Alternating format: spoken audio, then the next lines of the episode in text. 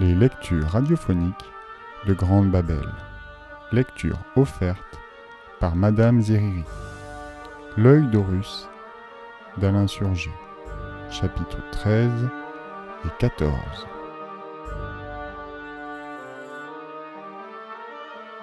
Chapitre 13 La montagne aux babouins. Le caillou dégringola en ricochet sec. Ils s'immobilisèrent, écoutèrent les crépitements renvoyés en écho. Fais attention chuchota Ménie.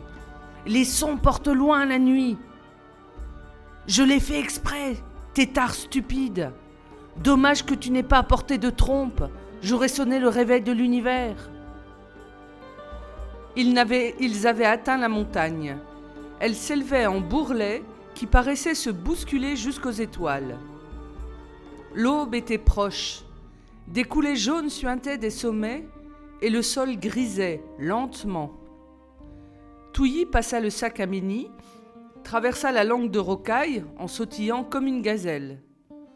Ménie soufflait, mais il n'osait pas se plaindre. C'était lui, le chef de l'expédition.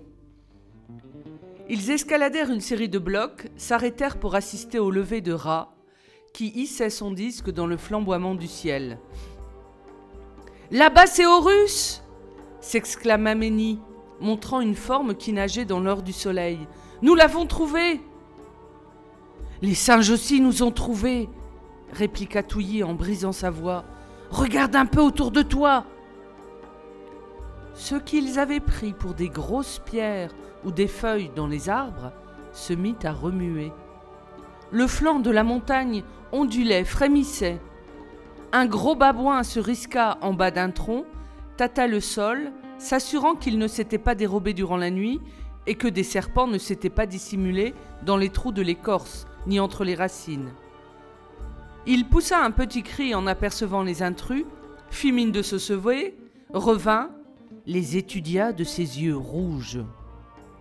Juchés sur les rochers ou dans les branches, les singes suivaient ses mimiques, attendant sa réaction pour savoir quelle attitude adopter. Comme elle tardait, les vieux étouffèrent des bâillements sonores en ouvrant des gueules de panthère. Puis ils se laissèrent tomber par grappes, s'approchèrent, montrèrent les dents. Les femelles se réunirent à l'écart avec leurs petits, les coincèrent entre leurs pattes, les épouillèrent consciencieusement, n'oubliant ni le derrière des oreilles, ni le pli des genoux. Ménie prit son ami par la main. Il se gratte le ventre, marmonna-t-il. On peut passer. Tu crois? Il y en a un qui vient de se poster devant nous et nous présente son postérieur. Du moment que ce ne sont pas ses crocs, il osa un pas. Touilly suivit. Pourvu qu'ils n'aillent pas s'imaginer qu'on en veuille à leur territoire ou à leurs petits, espérait Ménie. Ne pas avoir peur, ne pas avoir peur, se répétait de son côté Touilly, sachant que s'il décelait la moindre crainte, les babouins pourraient devenir agressifs. Les singes les regardèrent partir. Le gros qui les avait découverts le premier s'assit dans la poussière, se passa plusieurs fois la main sur la tête, comme s'il se coiffait ou réfléchissait. On n'arrivera jamais jusqu'au sommet, se désola Touilly. Il y en a partout, partout. On ne peut pas leur raconter des histoires à ceux-là, ni leur faire prendre de la cire pour du miel, et encore moins du jus de grenade pour du sang. Ni leur apprendre à voler, admit Ménie. Encore que, si l'on considère que tu es une hirondelle, que feras-tu quand tu seras face à Horus? Je lui apporterai mon aide. De quelle manière? Qu'est-ce qui te rend si confiant en toi? Toi? Tu trouveras bien une idée? Moi? S'étrangla Touilly. Mais. Ils cessèrent de parler lorsqu'ils constatèrent que leurs paroles s'accompagnaient d'une escorte de plus en plus resserrée de babouins. Ils continuèrent leur progression en silence, s'aidant des mains et des pieds dans les passages difficiles. Soudain, les singes se mirent à criailler, sans raison. Cela partait d'un groupe, sautait à l'autre, rebondissait à un troisième, avant d'enfler en clameurs assourdissantes. Ménie prit peur, ses gestes devinrent plus saccadés. Son pied glissa, il dérapa, redescendit la pente sur le ventre. Touilly vint l'aider à se relever. Ne panique pas, ne panique pas, supplia-t-elle, sinon ils vont nous écharper. Et puis, tout aussi brusquement que les cris avaient éclaté, le ton changea, modulé à l'aigu. Des sons flûtés montèrent en cascade, roulèrent d'un bord à l'autre de la montagne. Debout, la tête renversée en arrière, les babouins chantaient. Les adolescents profitèrent de ce que les singes avaient tous le regard tourné vers le ciel pour s'éclipser. Ils empruntèrent un étroit passage entre deux parois, gravirent des montagnes de rocs et d'arêtes tranchantes écroulées des sommets. On dirait une longue prière, remarqua Touilly. Oui, j'ai l'impression qu'il s'adresse à Ra pour lui demander une faveur. Une ombre géante passa au-dessus d'eux. Horus Une volée de pierres jaillit du sol, obligea le dieu faucon à redresser son vol. Ménie souffla. Il l'empêche de se poser. Il bat d'une aile, il est épuisé, il ne tiendra plus longtemps. Horus s'éloigna en se laissant porter par un courant aérien. Il décrivit un cercle, parut se figer dans l'air bleu, tomba en piqué, incurva son vol au ras du sol, repoussé par des hurlements de rage. L'instant d'après, il était à nouveau au-dessus des jeunes gens. Touilly s'inquiéta. Il va déchaîner la colère des babouins contre nous s'il persiste à nous suivre. Le dieu la comprit-il Il s'écarta d'un coup d'aile et disparut derrière la montagne. Une partie des singes se lance à sa poursuite, observa Ménie. Ils foncent vers le sommet. Profitons-en pour grimper par un autre côté. Un groupe de babouins apparut tout à coup au-dessus d'eux, sur un promontoire dominant un ravin. L'un des animaux se jeta dans le vide, un autre l'imita, s'écrasa au milieu des rochers. Ils sont devenus fous s'écria Ménie. Non, dit Touilly, ils ne sont pas devenus fous. Regarde, ils s'efforcent simplement de voler. Debout sur leur surplomb, les babouins se bousculaient pour sauter les premiers. Ils avançaient au bord du ravin, puis, avec un piaillement d'oiseau, ils se lançaient en avant, battant des bras pour tenter de rattraper leur plongeon. Ils sont devenus fous quand même, objecta Ménie. Depuis quand les singes sont-ils des oiseaux? Tant qu'à faire, un jour, ils se prendront pour des hommes. Euh, ils auront sans doute moins de mal. Les jeunes gens poursuivirent leur ascension, s'accrochant aux touffes d'herbe, aux racines apparentes, aux arbustes, provoquant des éboulis en cascade quand les pieds ripaient sur la roche et la décrochaient de la paroi. Ils se, hissèrent enfin sur le revers d'un escarpement, regardèrent au-dessus d'eux, calculant la distance qu'il leur restait encore à parcourir. Ménie respira à fond. Courage. Le sommet n'est plus très. Le mot resta dans sa gorge. Des formes gesticulantes les entouraient. Les babouins qui s'étaient précipités derrière le dieu faucon étaient revenus. D'autres étaient sortis des trous de la montagne et cernaient les deux adolescents. On est bloqué, dit Ménie. Touilly nota qu'ils ne chantaient plus et qu'ils avaient cessé de se prendre pour des oiseaux de plomb. Un grondement menaçant courut le long des rangs. Les dominants lancèrent un cri strident. Puis ils avancèrent, le museau retroussé dans une grimace effrayante. Touilly ramassa quelques cailloux à la hâte arma sa fronde. Ménie brandit son long bâton. De gros mâles se portèrent en avant, la gueule béante, les crocs découverts, avec des roquements féroces. Ménie fit tournoyer son gourdin, l'abattit sur le premier rang. Les singes hurlèrent, s'éparpillèrent. Fauchant de droite et de gauche, L'adolescent réussit à les maintenir à deux enjambées de lui. Touilly faisait mouche à tous les coups avec sa fronde. Les babouins sautaient en l'air avec des cris perçants chaque fois qu'elle les touchait. Un singe ramassa une pierre, tenta de la renvoyer sur la jeune fille. Le caillou retomba sur une femelle qui, de colère, le mordit dans le dos. La querelle dura peu, et les babouins suivirent l'exemple. Saisissant tout ce qui pouvait servir de projectile, ils se mirent à arroser copieusement les adolescents. Touilly se protégea derrière le sac, les mains en sang, le cœur au bord des lèvres, tant l'effort l'avait brisé. Ménie vint se réfugier près d'elle. Nous sommes perdus, balbutia-t-il, perdus. Chapitre 14 La plume d'Horus. Horus fondit du haut du ciel. Il plongea droit sur les babouins, ouvrit leurs rangs, les fendit en deux, tel un vêtement que l'on déchire. Méni et Touilly profitèrent de la confusion pour briser les taux.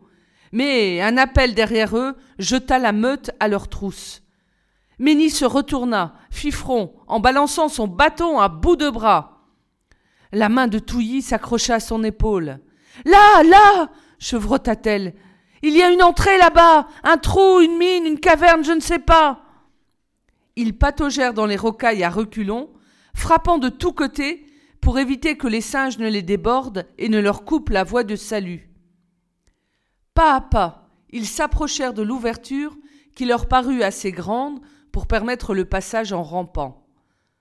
Quand les babouins comprirent enfin que leur proie risquait de leur échapper, ils s'élancèrent en deux vagues simultanées, Trop tard Touilly s'était engouffrée dans l'étroit boyau, et Ménie derrière elle, à demi engagée dans le tunnel, faisait dégringoler des blocs pour boucher l'issue.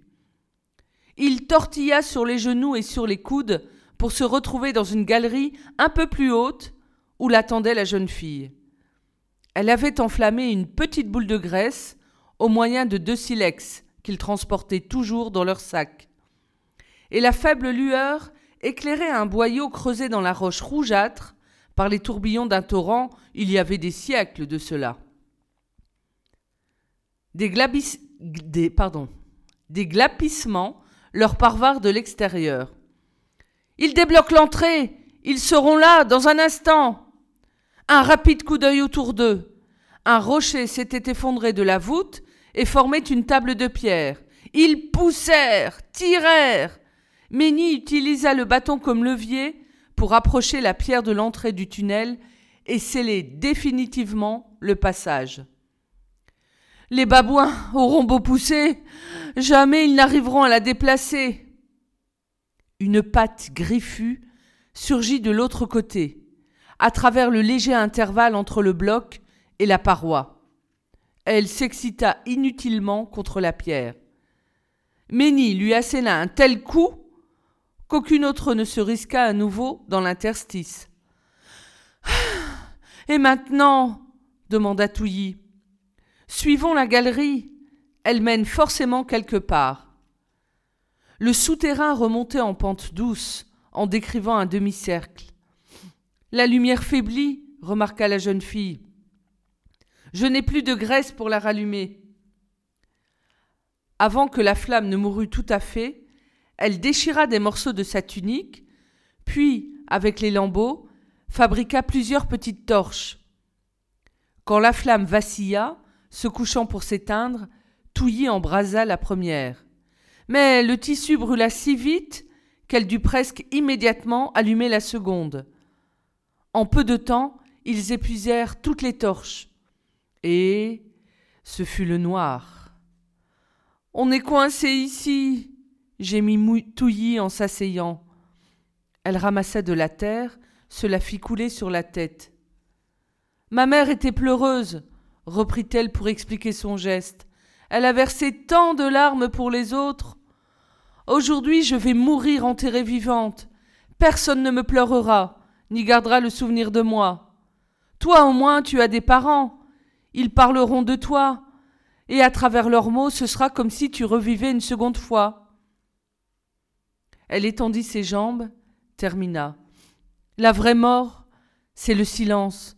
c'est quand ton nom ne siffle même plus entre les papyrus parce que le vent l'a déjà oublié. Ménie se laissa tomber à côté d'elle. Elle posa sa tête sur son épaule, simplement, doucement, dans un mouvement de désespoir et de tendresse. Il appuya sa joue contre son front. À cet instant où tout semblait arrêté, où l'espoir était devenu de pierre, il ressentit l'envie de l'embrasser. Il pencha la tête, mais quelque chose attira son attention. Touilly, Touilly Quoi? Qu'est-ce qui? Il fait moins noir là-bas. Est-ce qu'il y aurait. Il eut peur de prononcer le mot, de peur que l'espoir éclate comme du cristal. Elle regarda, clina les yeux pour être sûre de ne pas se tromper. Le souffle lui remonta dans la poitrine. Elle se releva d'un bond, se cogna, se cogna le crâne à la voûte, mais son empressement était tel qu'elle ne prit pas le temps de pester. Ils se mirent à longer le tunnel en se guidant de la main, tâtant le roc. Une lueur grisonnante teintait un côté de la paroi, signalant un, coude. Et brusquement, un trou de lumière. Le soleil enchâssé dans la roche, la sortie, enfin. Pourvu qu'il n'y ait pas de babouin à nous attendre. Ménie serra plus fermement son bâton. Je ne pense pas, répondit-il. Il serait déjà entré. Il n'y avait pas de babouin, mais point de sol non plus. Le souterrain s'arrêtait net sur le vide. Deux cents coudées de falaise à pic, au-dessus et en dessous. Les, les adolescents n'auraient pas plus été atterrés si la montagne s'était écroulée sur eux. Touilly n'eut pas une parole. Elle s'accroupit contre la pierre, s'enroula sur elle-même comme si elle voulait disparaître entre ses jambes. Un crépitement éclatait au-dessus d'eux. Ménie crut que les singes descendaient par la falaise. Il pointa la tête, prêt à défendre chèrement leur vie. Les ailes déployées, Horus essayait de s'accrocher par ses griffes à la paroi, mais il glissait sur la roche, lisse et nue. Aide-moi Touilly souleva une paupière, regarda Ménie placer son long bâton au-dessus du vide. Aide-moi répéta-t-il. Viens d'asseoir avec moi sur son extrémité, qu'il ne bascule pas. La jeune fille poussa un cri perçant lorsque l'immense faucon vint se poser sur le perchoir improvisé. Il était si grand qu'il n'aurait jamais pu s'introduire dans la galerie. Horus resta un moment immobile, les observant de son gros œil rond, les plumes agitées par un léger souffle de vent. Puis il parla, et sa voix rebondit en écho dans la montagne. Je vole depuis si longtemps que mes ailes sont devenues aussi lourdes que les reins. Mon oncle Seth a placé ses babouins sur tout mon territoire, m'interdisant de me poser. Sans vous, je m'effondrais, et les singes se seraient emparés de mon secret. Touilly hasarda d'une petite voix flûtée. Tu connais un secret que les autres dieux ignorent? Ra m'a transmis le secret de l'immortalité. C'est un fardeau énorme.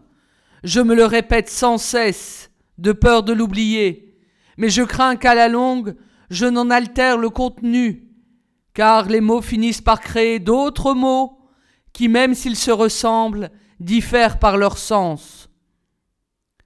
Je comprends pourquoi les babouins essayaient de voler, dit Ménie. Ils voulaient te pourchasser dans les airs. Ils chantaient aussi pour apitoyer Ra, pour qu'ils les choisissent, eux, pour dépositaires. N'y réussissant pas, poursuivit le dieu, ils ont trouvé plus commode de m'épuiser. Ils savaient que tôt ou tard, mes forces m'abandonneraient. S'ils sont éternels, les dieux ne sont pas pour autant invincibles. Mais si le dieu du mal parvient à se doter d'une armée d'immortels, alors oui, il sera invincible. Repose-toi bien, ô divin Horus, et tu pourras reprendre ton vol d'éternité. Mais pour combien de temps? intervint Touilly. Erreur. Mais pour combien de temps? intervint Touilly.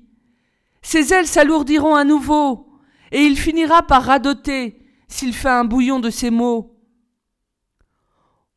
Horus secoua ses plumes. Comment garder la connaissance sans cela réciter de l'aurore au coucher et de la nuit naissante à l'aube On ne peut pas, reconnut Ménie, on ne peut pas. Touilly réfléchissait, marmonnant. Il faudrait.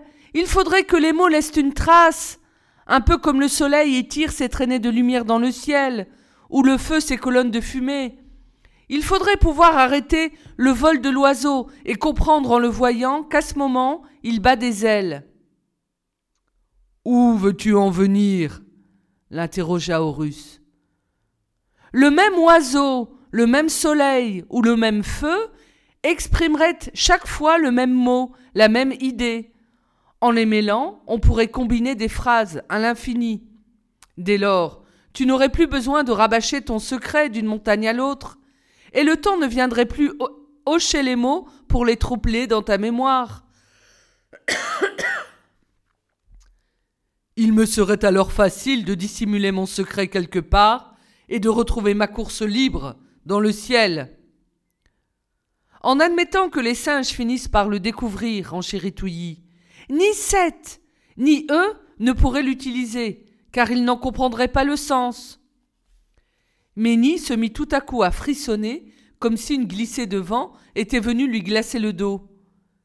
J'ai trouvé s'écria-t-il. J'ai trouvé Sans se relever, il prit le sac, l'ouvrit, sortit sa podorix qu'il déroula sur ses cuisses. Il déposa les petits sachets de poudre devant lui, demanda à Touilly de lui confectionner des pâtes de différentes couleurs en les délayant dans l'eau qui restait dans la gourde. C'est pour mes yeux, mes sourcils et mes joues, s'indigna-t-elle, pas pour sceller le secret des dieux. Je t'en fournirai d'autres. De mauvaise grâce, Touilly prépara les couleurs, fronçant les unes en y incorporant un peu de terre, éclaircissant les autres en opérant de judicieux mélanges. Pendant ce temps, Ménie réalisait avec son doigt des dessins sur le sol, expliquant si l'idée de vent est nécessaire, je la signifierai par une voile gonflée, parce que c'est ainsi qu'on le voit sur le Nil. Je représenterai Ra par son disque solaire, précisa-t-il en plaçant un cercle entre ses pieds. Des vaguelettes pour le fleuve, ou l'eau en général, un roseau pour une île. Pour le feu, une vipère à cornes, compléta Touilly, et pour les mauvais esprits de la nuit, un cobra en train de monter des marches. Tu ne dois pas rendre l'idée trop claire, sinon chacun sera capable d'en interpréter le sens. Horus convint que la jeune fille avait raison, mais avant de livrer son secret, Je vous préviens cependant que l'immortalité ne peut être transmise aux hommes. Je serai obligé de vous tuer quand les mots seront transcrits sur la peau. Touilly se hâta de répondre. Ne te donne pas cette peine. Je vais boucher mes oreilles avec deux pincées de cire, plaquer mes mains dessus et fermer très fort mes paupières. Ainsi, je n'entendrai, ni ne verrai. Et ce garçon, coupa le dieu, c'est lui qui va tracer les signes. N'aie crainte, je lui ferai boire le filtre de l'oubli une fois qu'il aura regagné son palais. J'ai besoin de lotus jaunes qui ne poussent que dans les bassins de Neken précisa-t-elle pour expliquer pourquoi elle ne pouvait préparer sa potion plus tôt. Et puis, je n'ai pas envie de rentrer avec quelqu'un qui ne saura même plus qui je suis. Horus observa, les observa tous les deux un bref instant, puis J'ai confiance. Mais plutôt que de tremper ton doigt dans la peinture, prends donc une de mes plumes. Tes signes gagneront en finesse et en précision. Ménis s'exécuta, puis d'un coup de dent, il tailla la peine en biseau, le trempa dans la teinture de réalgar, et s'appliqua à dessiner le soleil, car c'est du grand Dieu Ra que naissait toute création. Le Dieu parla, parla, et Ménie transcrivait, fignolant ces hiéroglyphes en les rehaussant d'un contour noir. Lorsque Horus se tut enfin, la peau était remplie de signes. Il ne restait qu'un tout petit espace non utilisé. Ménie donna un léger coup de coude à son ami pour lui faire comprendre que c'était terminé. Puisque tu vas perdre le souvenir de tout cela, reprit le faucon en se lissant le bec sur les serres, je te permets de conserver une seule chose. Dessine mon œil au bas de cette peau, puis découpe-le et garde-le sur toi. Il te donnera force et courage, te guidera sur le chemin de la sagesse et te garantira un cœur pur.